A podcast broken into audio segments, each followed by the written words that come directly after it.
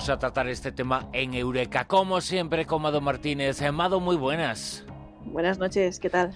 Mado, aunque surgen muchas eh, veces noticias de, estas características, llevamos años, en décadas escuchándolo, ¿qué pasa? ¿Que eh, falta todavía un paso? ¿Hay algo en la información eh, que es erróneo? Porque la noticia y la esperanza está desde hace tiempo, pero la esperanza al final parece que no se cumple del todo, ¿no?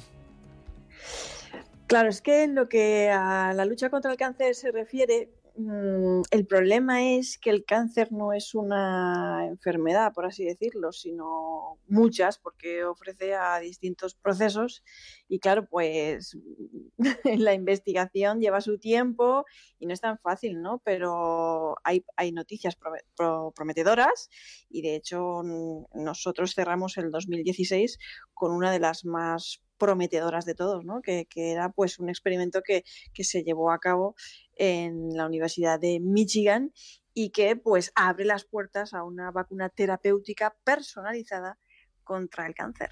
Esa es eh, la gran esperanza, conseguir eso. ¿Qué se ha hecho en esta investigación eh, para que estemos más cerca del Eureka ahora? ¿Qué se ha hecho? Pues se ha probado en ratones y es una vacuna de nanodiscos cargados de neoantígenos tumorales que es capaz de destruir los tumores en ratones y no solamente de destruirlos, sino que además, pues por lo visto, evita que vuelvan a, desarrollarse, ¿no? Todos soñamos con eso, con una cura para el cáncer. Yo creo que es uno de los anhelos más incontestables del, del, ser humano hoy en día, tanto a nivel popular como científico, ¿no? Pero no es fácil, como, como comentábamos al principio, porque el cáncer alude a un conjunto de procesos muy diversos caracterizados por el crecimiento de células malignas, así a nivel general. Y bueno, por ejemplo, el proceso por el que se desarrolla una leucemia es muy diferente del que da lugar a un cáncer de pulmón, o un cáncer de mama, o un cáncer de piel. Es más, ni siquiera dentro de los diferentes tipos eh, hay, hay, similitud, ¿no? También hay diferencias. Para rizar todavía más el rizo, pues podemos decir, por ejemplo, que tampoco los distintos tumores de cáncer de mama se parecen mucho entre sí. Has utilizado la palabra, la expresión nanodiscos. ¿Qué son?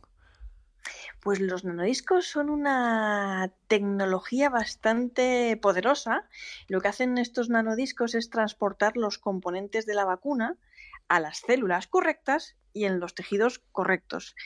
Y si tenemos un transporte eficiente, pues tenemos una mejor respuesta de los linfocitos T y una mayor eficacia, ¿no? Y como su propio nombre indica, son discos pequeñísimos, no llegan a los 10 nanómetros de diámetro, pero todavía vamos a tener que esperar a que se autorice su uso en humanos. Ahora mismo el próximo paso es evaluar la eficacia del procedimiento con un mayor número de ratoncillos, ¿no? Pero vamos, que si el sueño en inmunoterapia frente al cáncer es erradicar los tumores y prevenir las eh, futuras recurrencias sin toxicidad, estos experimentos con ratones están mostrando unos resultados absolutamente esperanzadores. Con lo cual eh, podemos decir que se está en el buen camino.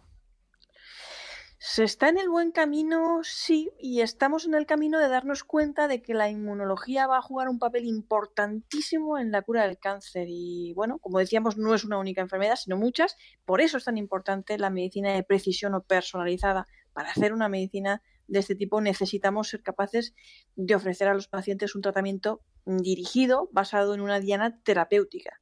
Y las dianas terapéuticas tienen que ser detectables y así, pues sí, solo así se podrá administrar una terapia potencialmente efectiva y poco tóxica. La inmunología se está convirtiendo, hay que decirlo, en un pilar fundamental en el tratamiento del cáncer. Se trata de educar, en definitiva, al sistema inmunológico para que identifique las células cancerosas, las malignas, las ataque y las elimine.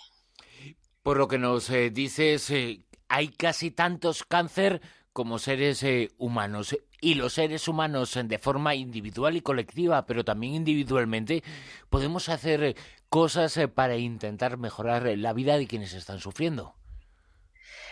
Pues sí, bueno, eso ya va en cada cual, ¿no? Yo, pues, por ejemplo, soy socia de la Asociación Española contra el Cáncer y cualquiera que haya tenido relación con esta organización sabe la gran labor que realizan, ¿no? También hay personas que trabajan como voluntarios. Eh, lo que hacen en esta asociación es informar, concienciar, apoyar, acompañar, investigar. Cada uno, pues, aporta su granito de, arena, ¿no? En definitiva, cada uno hace lo que puede o lo que buenamente le, le nace. Siempre hay algo que se puede hacer todos podemos eh, hacer algo, cada uno según su conciencia, según sus eh, creencias, pero en definitiva lo que se busca es eh, mejorar la vida de todos, aunque me permitirá ser un poco malo. Cuando se logre, que se logrará con toda seguridad, porque hay científicos, muchos y muy buenos, y además también en nuestro país, luchando por conseguir esa vacuna, esos tratamientos en definitivos, pero da la sensación de que quizás se puede dividir el mundo en dos, entre los que se lo pueden pagar y los que no. No puede ser porque ya son muy caros eh, ahora esos eh, tratamientos. No puede haber un aprovechamiento por parte de quienes están eh, detrás de esas investigaciones, detrás de esas vacunas y esos tratamientos para conseguir una rentabilidad. Bueno, yo creo que, que, la industria farmacéutica a veces asusta, ¿no? Pues porque pues todo parece que funciona a base de, patentes y patentes y patentes y monopolios y, hay tratamientos que son carísimos, tú lo has dicho, ¿no? Y hay gente que, que, no se los puede permitir y hay países donde ni siquiera existe una seguridad social ni nada parecido, ¿no?